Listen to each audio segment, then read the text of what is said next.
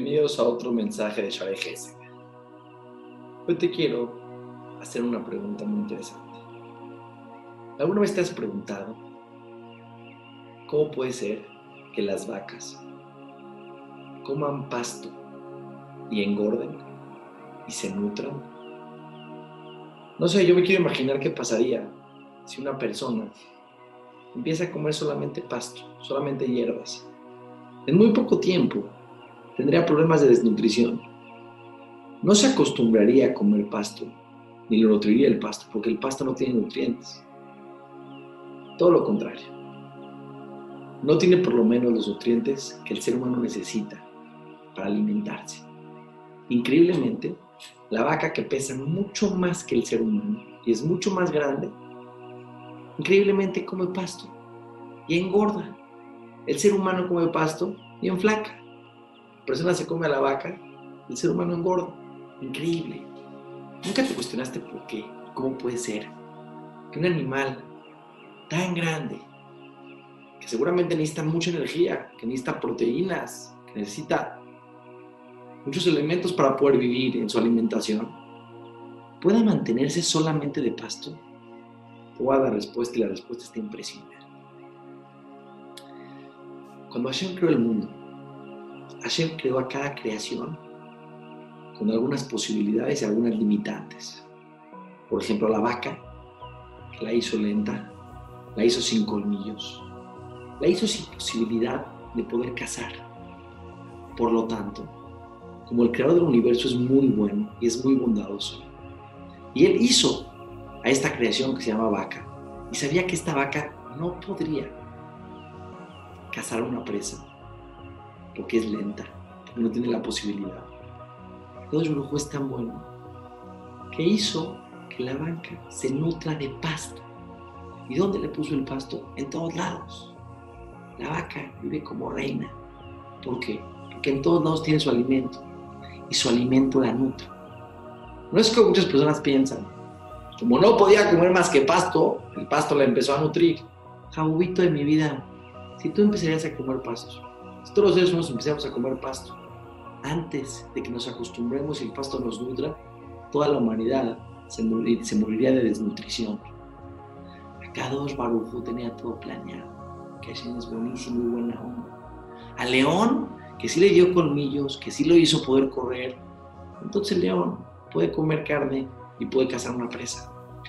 Cada creación tiene al alcance de sus posibilidades su parnasá, hay aves que comen peces, pero tienen el pico muy grande filoso y tienen una vista impresionante. Pueden ir y cazar un pez, pero hay aves que comen semillas. ¿Cómo puede ser que este come pez y se nutre?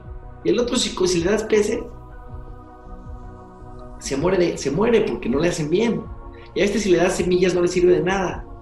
A cada barujú, creador del universo, a cada creación la hizo con diferentes posibilidades.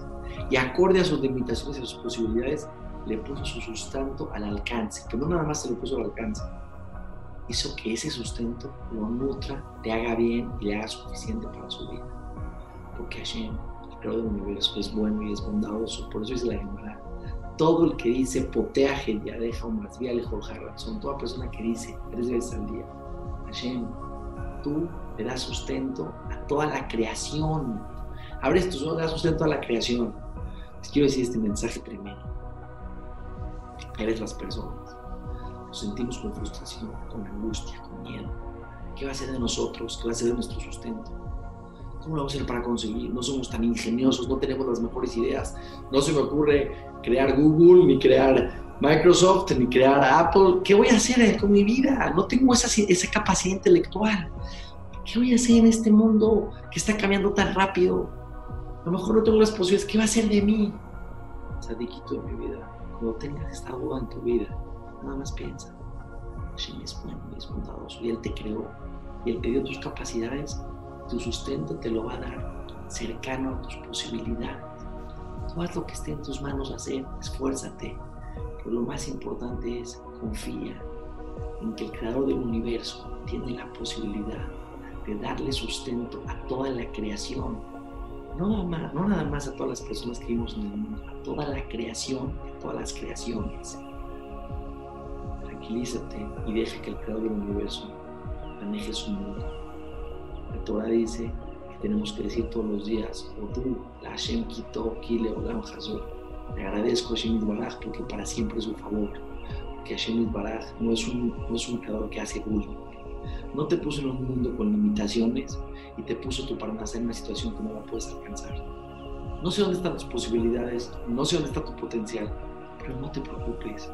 Kadosh Baruj sabe qué es lo que puedes hacer, qué es lo que puedes lograr y cerca de ti va a poner tu sustento, así como a la vaca la hizo que coma pasto y el pasto la nutra, que no le dio posibilidades de cazar, a ti te va a dar cerca de ti tus posibilidades mantenerte toda tu vida. Si Dios te va a decretar vida, te va a decretar sustento. Solamente no hagas a Dios chiquito. No pienses que para que Hashem te dé tu sustento es muy difícil. Confía y ponte en sus manos.